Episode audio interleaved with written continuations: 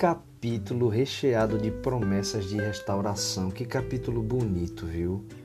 Isaías 49 é um capítulo muito especial. Na primeira parte dele, a gente encontra logo uma profecia sobre Jesus. Isaías, ele realmente é o profeta mais cristocêntrico do Antigo Testamento. Se não for o mais, é um dos mais cristocêntricos com certeza.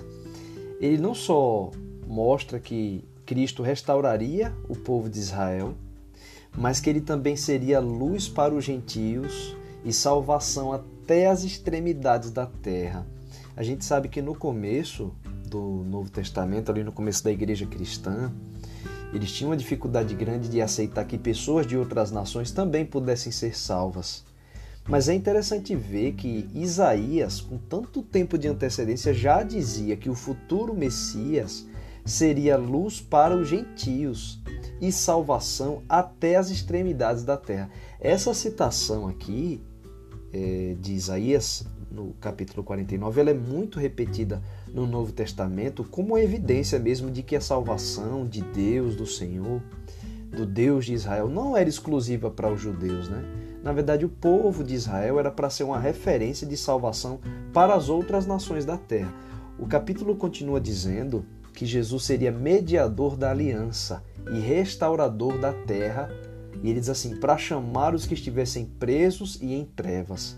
A gente sabe que Jesus realmente foi mediador da aliança até no momento da Santa Ceia, né?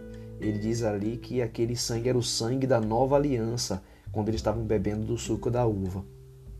Como é bonito a gente perceber essa harmonia na palavra do Senhor. Então, a gente lê um capítulo ali de Isaías 49 e a gente vê o reflexo dele na vida de Cristo, como é descrito nos evangelhos.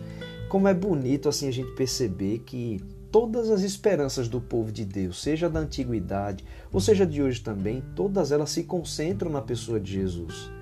Quando a gente olha para ele, a gente olha para essas profecias e vê o cumprimento delas também nos evangelhos, a gente vê a perfeição da, do cumprimento dessa promessa de Isaías 49, 10, que diz assim: Porque aquele que se compadece deles os guiará e os conduzirá aos mananciais de águas. Jesus, aqui pelo que é descrito em Isaías 49, 10, você vê como essa passagem é parecida com a expressão do Salmo 23, que diz: O Senhor meu pastor, nada me faltará. Diz assim: Ele me leva às águas tranquilas. Então, é Jesus o cumprimento não só do Salmo 23, mas das nossas esperanças, da esperança do povo de Israel. Diz assim que Cristo se compadece e os guia aos mananciais de águas. Então, em Cristo, a humanidade encontra o descanso que nada nesse mundo pode oferecer. Foi o maior presente que Deus deu à humanidade foi Jesus. Ele realmente é a demonstração máxima do carinho de Deus. Ele é o próprio Deus conosco, né? Título pelo qual Isaías chama ele de Emanuel, Deus conosco, isso é repetido também nos evangelhos. Por essas belíssimas e preciosas promessas, Isaías chega ao ponto assim de convidar os céus e a terra para se alegrarem e para cantarem, porque diz assim no versinho 13: O Senhor consolou o seu povo e dos seus aflitos ele se compadece. O carinho que Deus demonstra nesse capítulo é tão grande, tão precioso, tão bonito, que Deus chega a comparar o amor dele como se fosse o amor de uma mãe. É, é uma das poucas partes da Bíblia em que Deus ele faz uma comparação tão carinhosa, diz assim: Você acha que uma mulher pode se esquecer do filho que ainda mama, de maneira que não tenha compaixão do filho do seu ventre?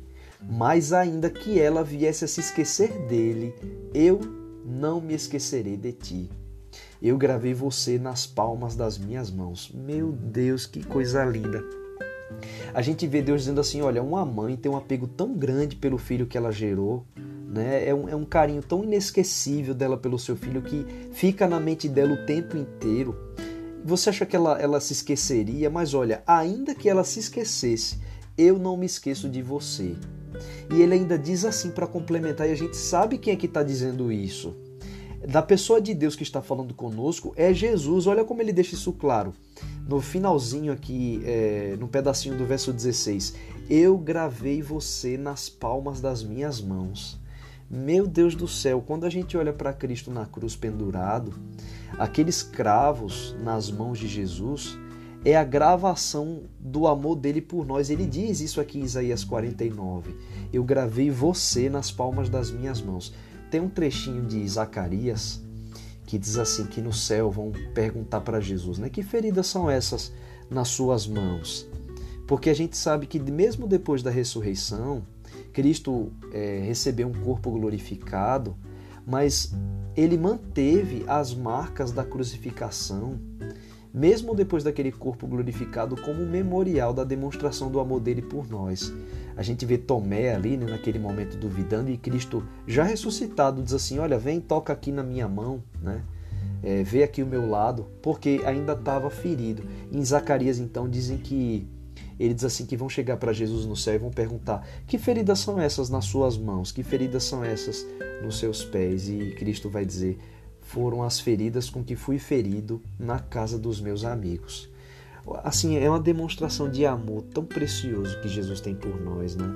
Esse capítulo 49 de Isaías tem o seu contexto histórico, mas para mim particularmente ele tem um valor assim de demonstração do amor de Deus, é tão mais contemplativo, sabe?